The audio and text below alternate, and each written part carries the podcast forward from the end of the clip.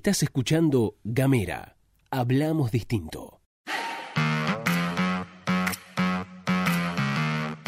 Hoy es martes 27 de febrero y tenemos muchas cosas para contarte. Bienvenido, bienvenida a este podcast diario de noticias. Vos ponés la pava y nosotros las noticias. Luz Escarpati y Gastón Lodos presentan la agenda en 10 minutos. Esto es la pastilla de Gamera.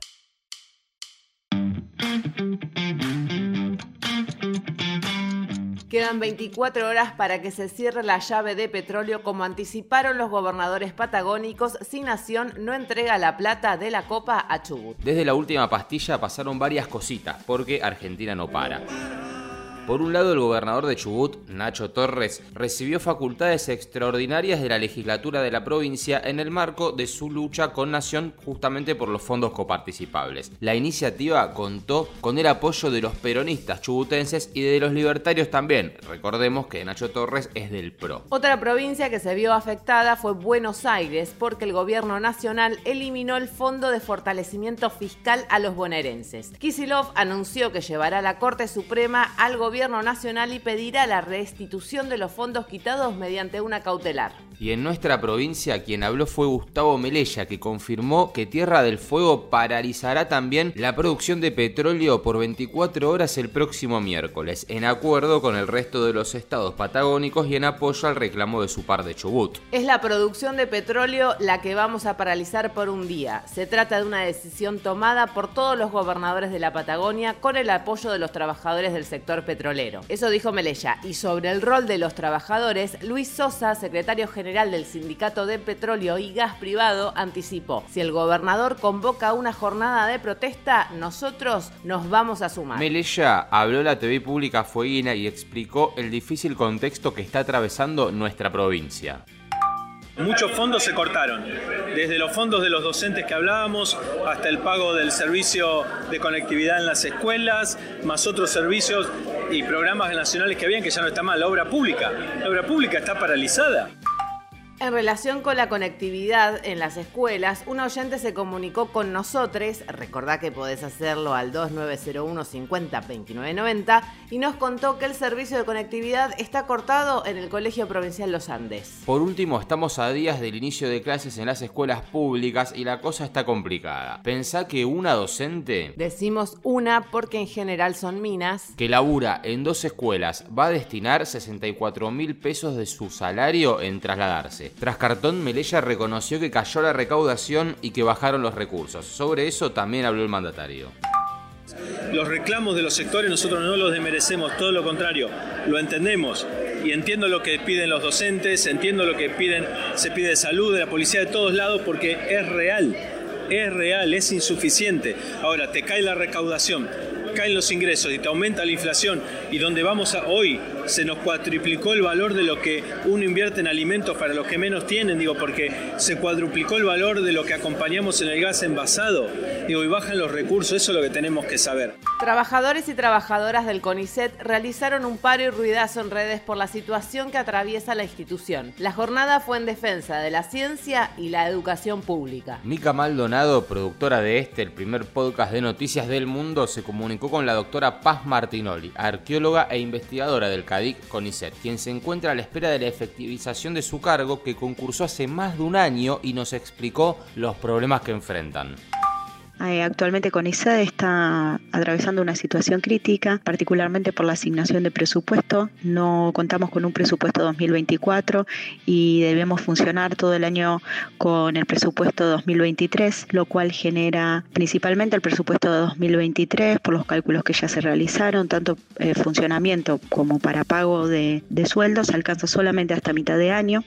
Además de los problemas que mencionó la doctora, también trae aparejado la no efectivización de becas doctorales y relató que desvincularon a más de 50 personas que realizaban tareas administrativas en todo el país. Por último, Martinoli explicó la importancia de la inversión del Estado en la ciencia. El desarrollo soberano de la ciencia es importante, nos ayuda a encarar la investigación de temas que habitualmente el sistema privado no encara, que llevan muchísimos años de desarrollo.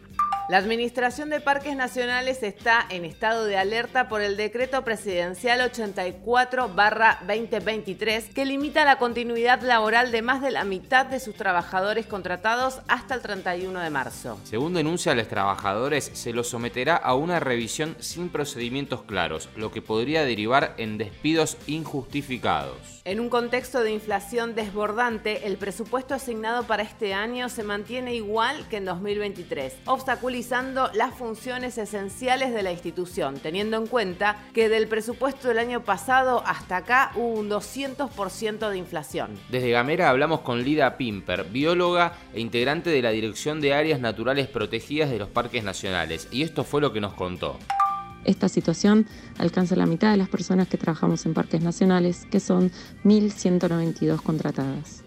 Así como en otros organismos, el presupuesto asignado para este año es el mismo que en 2023, lo cual limita el normal desarrollo de tareas y responsabilidades propias de la institución.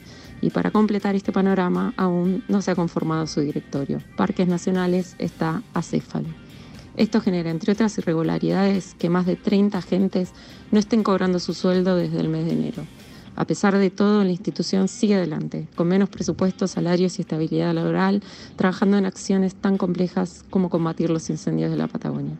Sumate en las redes con el hashtag Parques Nacionales Somos sus trabajadores, defendamos parques nacionales y defendamos a los trabajadores.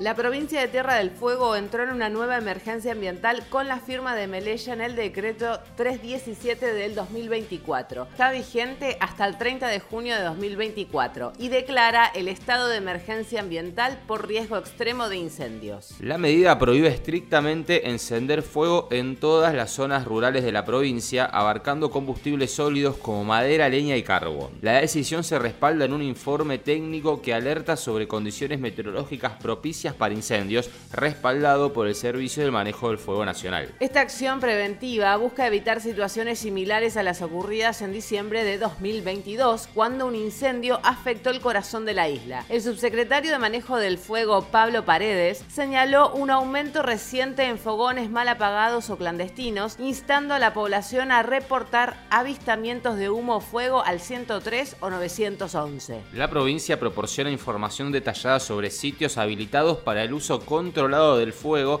y recomendaciones en zonas agrestes en su sitio web oficial, que es prodiambiente.tierradelfuego.gov.ar.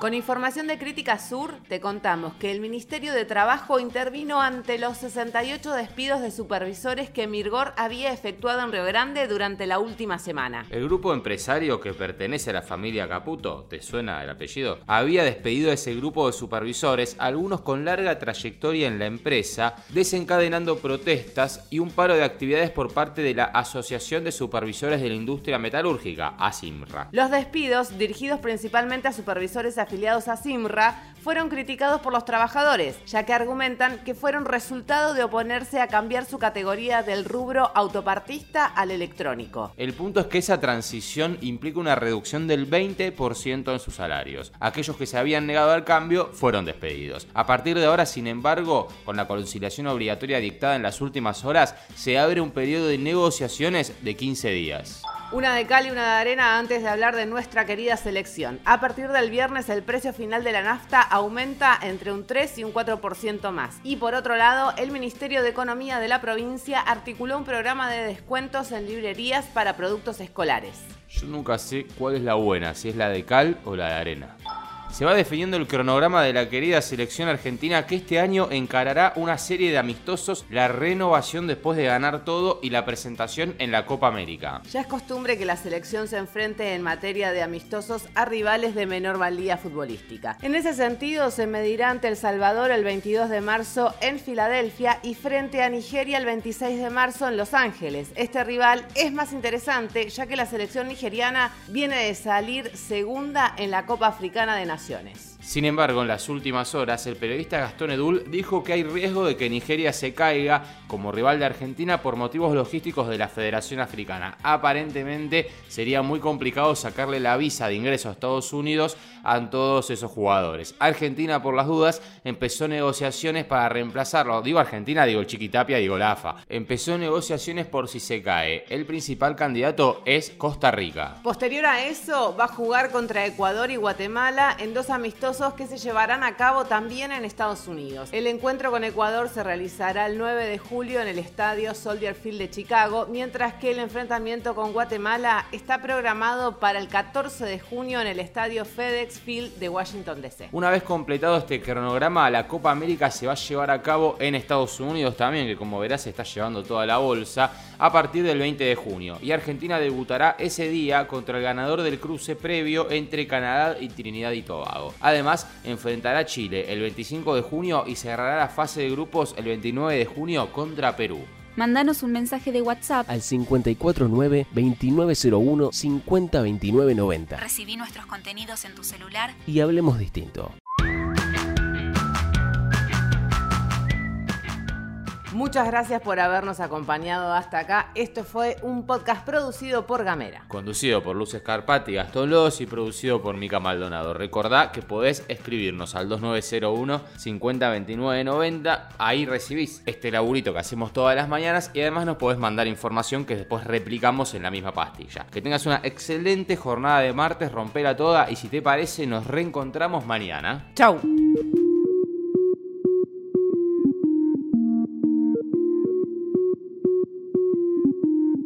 Gamera, hablamos distinto.